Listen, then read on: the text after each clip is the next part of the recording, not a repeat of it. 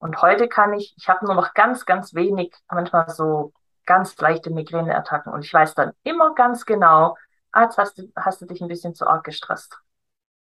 Heute kann ich das reflektieren. Ich nehme auch keine Tabletten mehr, also auch keine Ibo, gar nichts, wenn ich ähm, Kopfschmerzen habe ich gar keine mehr. Und wenn ich so leichte Migräneattacken habe, weiß ich, ich bin gestresst. Und dann kühle ich meinen Kopf mit äh, Kühlpad, mit Pfefferminzöl, leg mich ins Dunkle oder ähm, mache auch eine kalte Dusche. So richtig eiskalt auch über den Kopf, über die Haare, alles, weil dann hat man auch so ein bisschen Schnappatmung, kommt Sauerstoff in den Körper. Das hilft auch. Mhm. Und dann vor allem mal äh, an diejenigen, die das haben, einfach auch mal beobachten, was mit den Augen passiert und was mit der Atmung passiert. Und das habe ich halt so für mich reflektiert. Ich war da so mutig, tatsächlich zu sagen, nee, ich nehme da keine Tabletten mehr. Ich beobachte mich selber, was da mit mir passiert. Schnell, einfach, gesund. Dein Gesundheitskompass. Wir zeigen dir, wie du schnell und einfach mehr Gesundheit in dein Leben bringst und endlich das Leben führst, das du verdienst.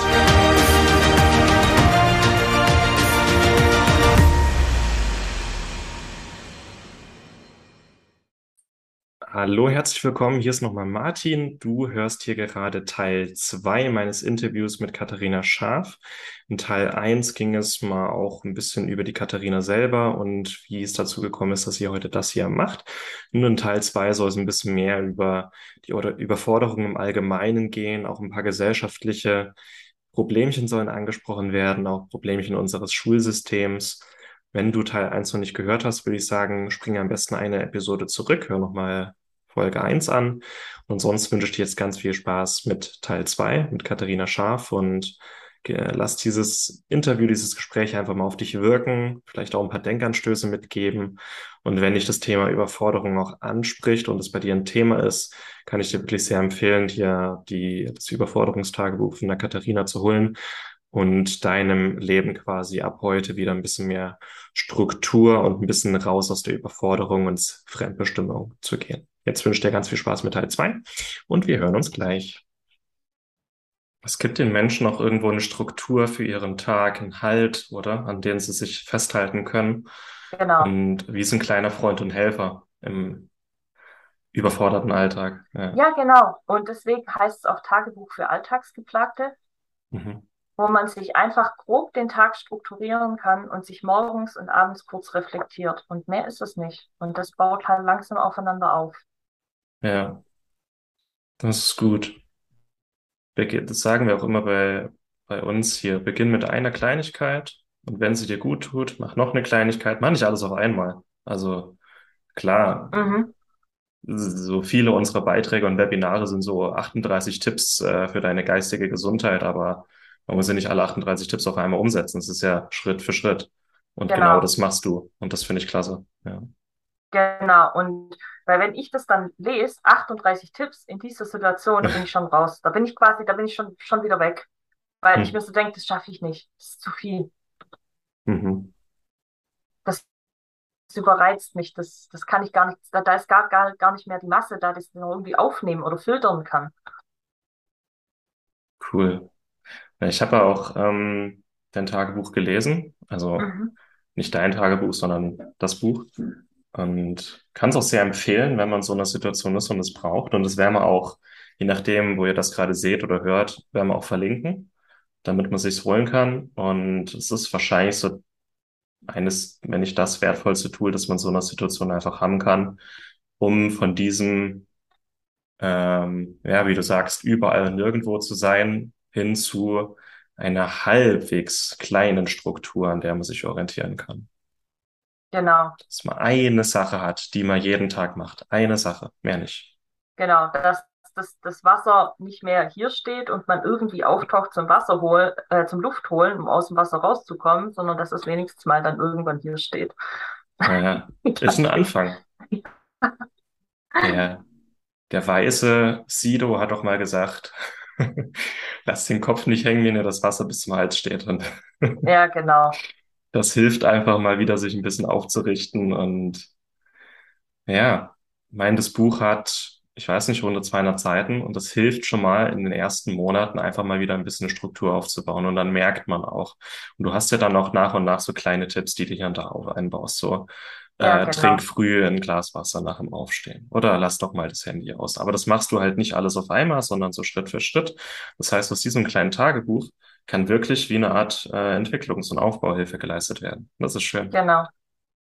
Ja, Das, so ist es gedacht, genau. ja cool. Hm. Lass uns mal ein bisschen über die Überforderung an sich reden. Auch, was würdest du sagen, sind so die wichtigsten Gründe, was die meisten Menschen haben, warum sie überhaupt in diese Überforderung reinkommen? Hm, äh, Informationsüberflutung, äh, Überflutung, Reizüberflutung, dass man sich davon nicht abschirmt und dass man auch auf in unserem heutigen modernen Leben auf zu vielen Hochzeiten tanzt und aber auch nicht aufhört mit Tanzen. Mhm. Ja. Also jetzt mal im übertragenen Sinne. Also man, also wenn man äh, sich ein Aus, eine Auszeit gönnen will, dann ist man faul. Wenn man nur 30 Stunden arbeiten will, dann stimmt irgendwas nicht mit einem. Ähm, wenn man meditiert, dann hm, oder Yoga macht, dann ist man ja irgendwie auch so ein bisschen verrückt und so und ein bisschen uncool. Oder ja, also es ist alles so. Ich meine, das sind jetzt natürlich alles auch die modernen Tools, die so Ja. der, der, der Gegenwind sind, die wir heute nutzen, die heute auch selbstverständlich sind für, für Menschen wie, wie, äh, wie mich und wahrscheinlich auch für dich. Und ähm, da ist halt einfach, das Problem ist vor allem die Fremdbestimmung, dass man nicht bei sich selber ist. Man fängt ja quasi in der Schule an, sagt der Lehrer, ob du gut bist oder ob du, ob du äh, ausreichend bist oder ob du ungenügend bist, ob du einfach gut genug bist oder nicht. So fängt es ja an mit der Fremdbestimmung. Und ich habe immer die Leute, die sich, die, die das nicht ernst genommen haben, habe ich immer gedacht, wie kannst du das so locker sehen? Und heute denke ich mir so, boah, wie geil waren die denn drauf? Die, ha Mhm. die haben sich davon komplett abgekoppelt. Die haben ihren Wert überhaupt nicht davon abhängig gemacht. Und ich finde das heute, heute finde ich, finde ich natürlich, früher habe ich die verachtet, heute bewundere ich sie.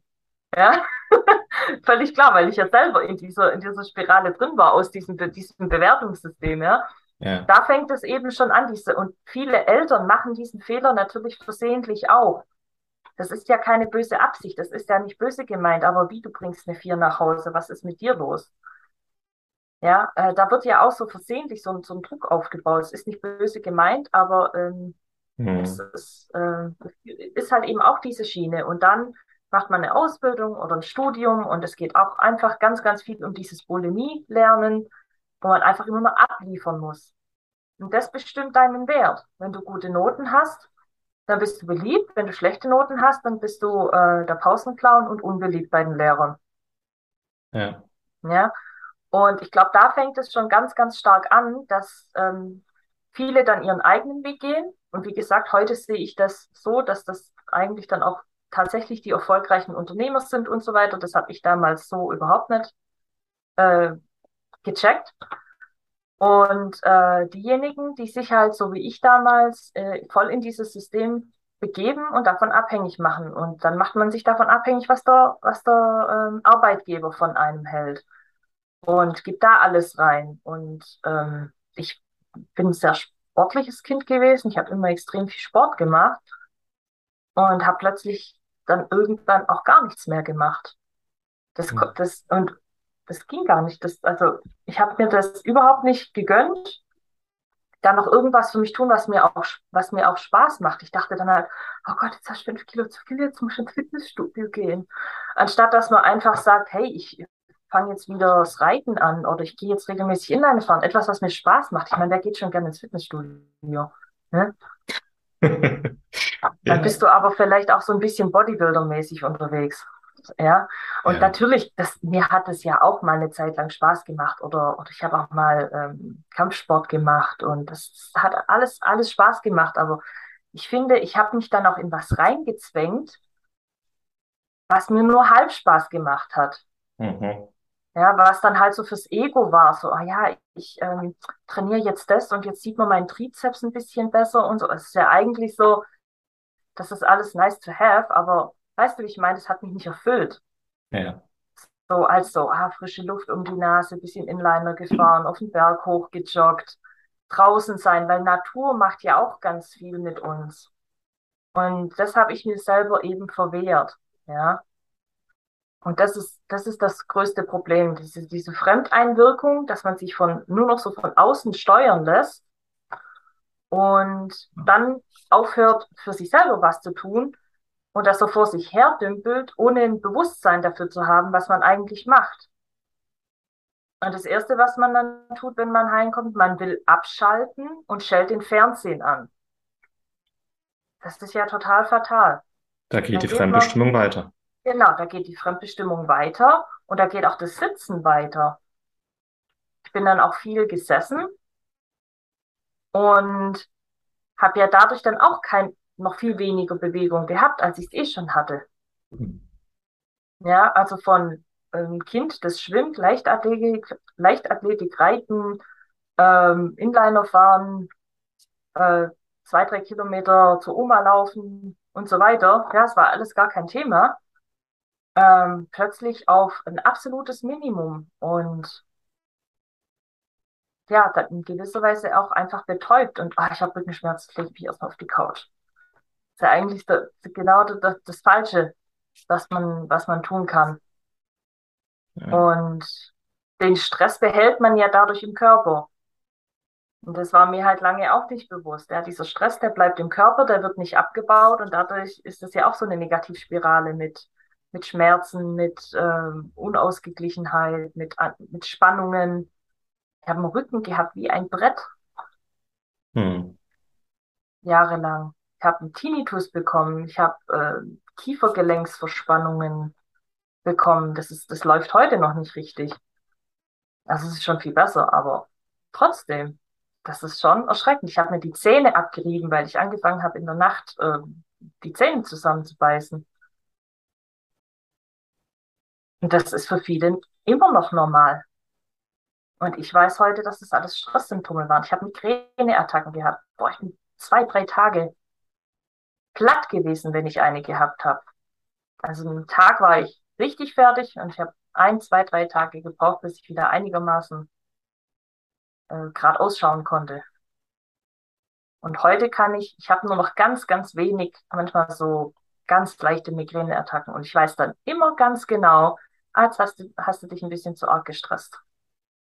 Heute kann ich das reflektieren. Ich nehme auch keine Tabletten mehr, also auch keine Ibo, gar nichts, wenn ich ähm, Kopfschmerzen habe ich gar keine mehr.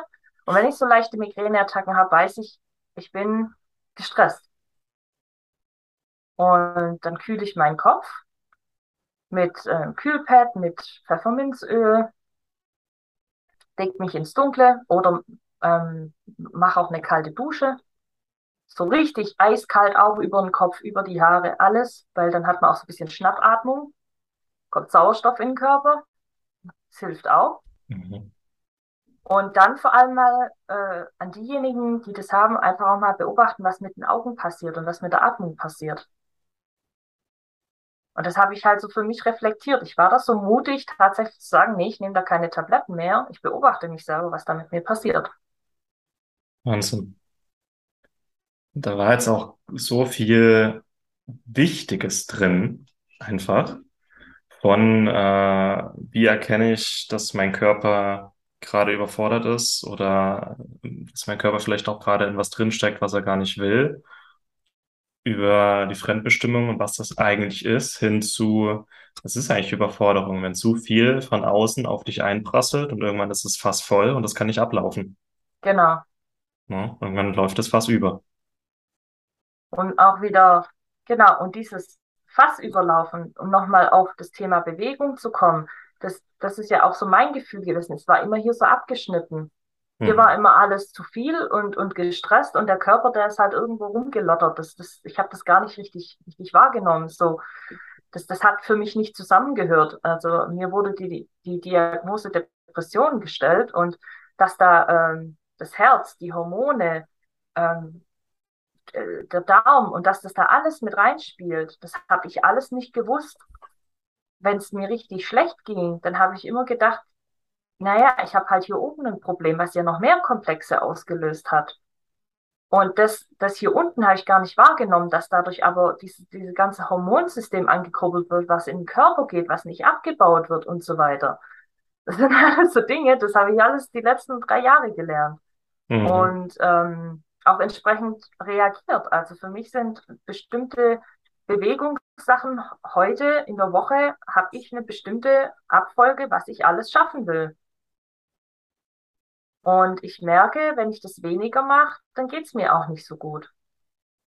Also das war eigentlich auch mit eins der wichtigsten Säulen, mir wieder Bewegung aufzubauen, Mhm.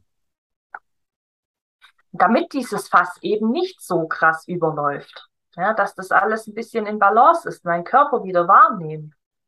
Ja, nicht betäuben, sondern wahrnehmen. Genau. Das ist ein Ibu. Das sind ein Antidepressiva. Das ist Betäubung. Ja, Es ist im Notfall, im Notfall ist es wichtig, aber es ist nichts Dauerhaftes. genau. Und ich habe Ja, es vier, vier Jahre genommen. ja. Und ich habe am Ende so Nebenwirkungen gehabt, ähm, dass ich, äh, ich konnte keinen Kilometer mehr laufen, ohne in Schweiß auszubrechen. Mir, also nicht so ein paar Schweißperlen, nein, es ist, das ist runtergelaufen. Mhm. Das war ekelhaft. Das war abartig.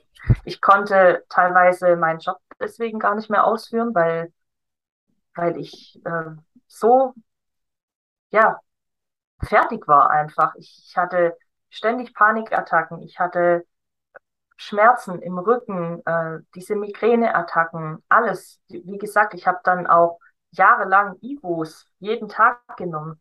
Und das hat, das ist auch etwas, was ich lange nicht gewusst habe, dass sogar Ibu mit bestimmten Medikamenten ein bisschen mhm. schlecht zusammenpasst und dass das Ganze noch verschlimmert hat. Und ja, also wirklich ein furchtbarer Teufelskreis, in dem ich da gesteckt bin. Und dein Darm macht's auch kaputt. Ja, Kabum. Na, ja, ich war kurz vorm Leaky Gut. Also ich habe Glück gehabt. Also mein Körper hat ganz schön was ausgehalten. Ich bin ihm heute echt dankbar, dass ich nicht äh, keine Autoimmunkrankheit oder so habe. du hast vorhin mal was gesagt, was ich als sehr, sehr wichtig auch für unsere Hörer, Leser und Zuschauer finde, äh, zum Thema Fremdbestimmung. Dass man, dass Fremdbestimmung auch heißt, nichts zu machen oder nicht das zu machen, was von einem erwartet wird oder was man halt so macht, sondern auf den eigenen Körper und den eigenen Geist und Seele hören. So, was will ich eigentlich? Mhm, Ich gehe gerne ins Fitnessstudio. Für mich ist es eine super Möglichkeit, um Stress abzubauen. Für mhm. dich war Fitnessstudio vielleicht sogar noch mehr Stress, weil es mehr in diesen Perfektionismus und alles mit reingespielt hat. Genau, es war so eine Ego-Geschichte, so ein Ja, bisschen. und das kann für jeden anders aussehen. Und das ist das Ja, Wichtige, auch bei den ganzen Tipps, die wir hier mitgeben. Es darf bei jedem anders aussehen. Man kann sich die Sachen raussuchen, die einem persönlich Spaß machen. Und wenn dir das Reiten Spaß macht, hey, dann mach es. Das ist dann in dem genau, Moment viel wertvoller als, ja, man geht halt ins Fitnessstudio, um fitter zu werden. Nee, genau, weil dann funktioniert's halt auch nicht. ja. Ja, Und danach kannst du im Grunde auch dein ganzes Leben aufbauen. Du kannst dein ganzes Leben fremdbestimmen. Du kannst jeden Aspekt deines Lebens irgendwie fremdbestimmen. Mach dein, wie du deine Gesundheit machst. Äh, Also du kannst deine Gesundheit nicht auslagern an deinen Arzt. Geht nicht. Du kannst deine Finanzen nicht ausarten, ausarten. Äh, Du kannst deine Berufswünsche nicht auslagern, äh, was du in deiner Freizeit machst, mit wem du zu tun hast. Ähm, Du kannst alles frei entscheiden. Und dieses ähm, die Eigenverantwortung beginnt im Grunde genau da. Wenn, wenn ich mal so drüber nachdenke, das, was ich heute mache, das waren meine schlechtesten Schulnoten. Aber es hat mir halt immer am meisten Spaß gemacht. Das ist der Unterschied. Und aus etwas, was dir wirklich Spaß macht und Leidenschaft mitbringt, kannst du im Zweifel die Welt viel, viel mehr bereichern, als von etwas, was du vielleicht gut oder sehr gut machst und es von dir erwartet wird, aber dir halt einfach keinen Spaß macht. Und das ist Das, ja eigentlich deine Pflicht, ja, weil du hältst der Wel Welt ja was vor, was du der genau. Welt geben kannst. Und das ist auch etwas, als ich das zum ersten Mal gehört habe, das war für mich wie ein Sonnenaufgang. dass ja das, was ich auch in mir trage, was ich nach außen bringen will, wahnsinnig wertvoll ist und auch anderen was, was bringen kann, anderen helfen kann. wenn ich in einem Büro unglücklich vor mich hin dümple, in einem Job, in dem ich total unglücklich und auch ungesehen bin, ja, was, Mhm. was, was gebe ich denn dann der Welt? Und diese Sinnlosigkeit habe ich akzeptiert, um, weil ich ja dachte, dass ich muss jetzt halt hier so eine Karriere machen, wie auch immer, ähm, möchte mich da beweisen und ähm, da hat aber die Welt nichts davon und ich auch nicht. Und das ist das Schöne, ähm, so wie du es jetzt auch gerade gesagt hast, dass wenn, wenn man das macht, dann kann man ja der, der Welt was geben, Mhm. in seine Wirksamkeit kommen. Das ist ja am Ende das, was wir alle wollen. Wir wollen ja irgendwie die Welt ein bisschen schöner machen, was Gutes bewirken. Genau, und ich glaube, das ist auch das, warum ich mich sehr häufig sehr traurig und verloren gefühlt habe, weil mir das alles so sinnlos vorkam, was ich gemacht habe. Ja. Mal Und auch. ich halt dachte, das geht nicht anders. Also heute muss ich natürlich schmunzeln, so wie du, aber das war halt damals so Mhm. mein Mindset, was man mir halt leider mitgegeben hat. Das ist halt so. Das macht man Genau, halt so. genau, Hm.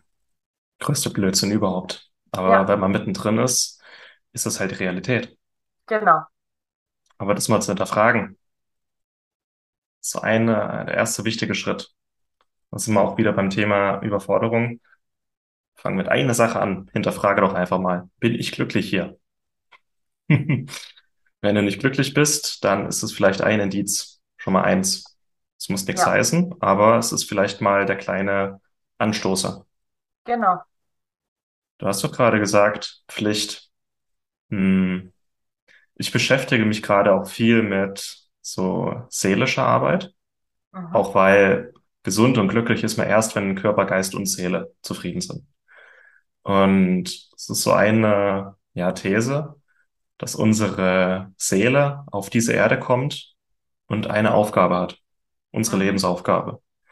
Und es ist unsere Pflicht, im Grunde herauszufinden, was diese Lebensaufgabe ist und die dann auch zu machen, damit die Seele dann zufrieden wieder in den Himmel, in die andere Dimension oder so zurückkehren kann. Wenn wir diese Aufgabe nicht erfüllen, dann werden wir nochmal inkarniert und nochmal und nochmal, bis diese Seelenaufgabe ähm, erledigt ist. Deswegen ist es auch nicht nur der Welt gegenüber, sondern auch einfach unserer Seele gegenüber eine Pflicht. Und es ist Stimmt. eine schöne. Lebenseinstellung, finde ich. Stimmt, ja. Und jetzt sind wir so weit gekommen. Jetzt haben wir die Kindheit überstanden, die Jugend überstanden, die erste Ja. Liebeskrise überstanden und so weiter und so fort, den ganzen Quatsch. Und äh, sind erwachsen geworden und jetzt können wir doch eigentlich auch was Schönes und Gutes für uns draus machen. Ja, Bin ich ganz bei dir. ich kann da auch jetzt gar nichts mehr hinzufügen. Ich finde, da haben wir jetzt eigentlich das perfekte Schlusswort. Mhm. Und wenn unsere Zuschauer der Meinung sind, dass das hier schön war, dass das hier sinnvoll war und mehr von der Katharina wollen, dann gib doch mal Bescheid.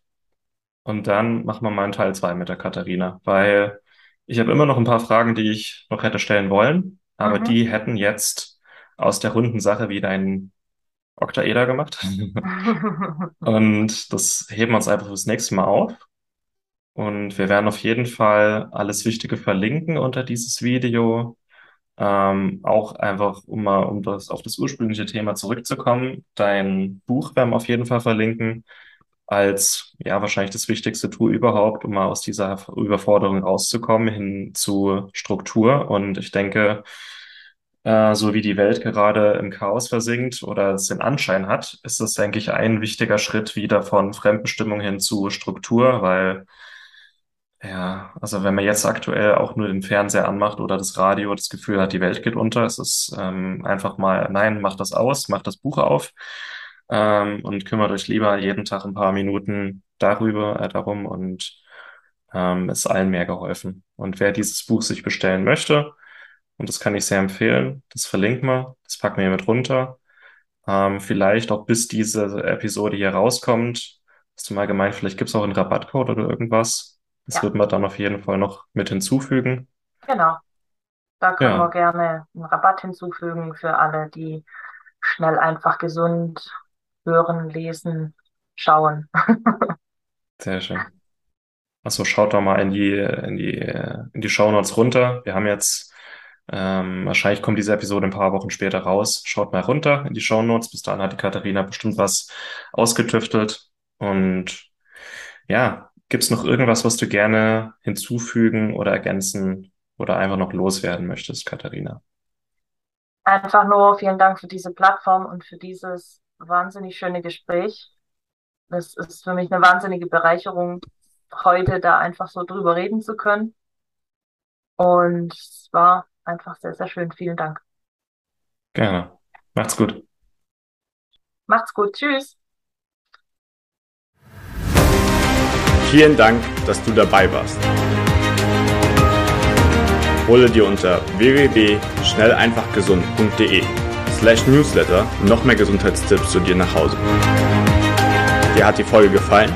Dann lass uns gerne eine 5-Sterne-Bewertung da, damit mehr Hörer auf uns aufmerksam werden und von dem Wissen profitieren.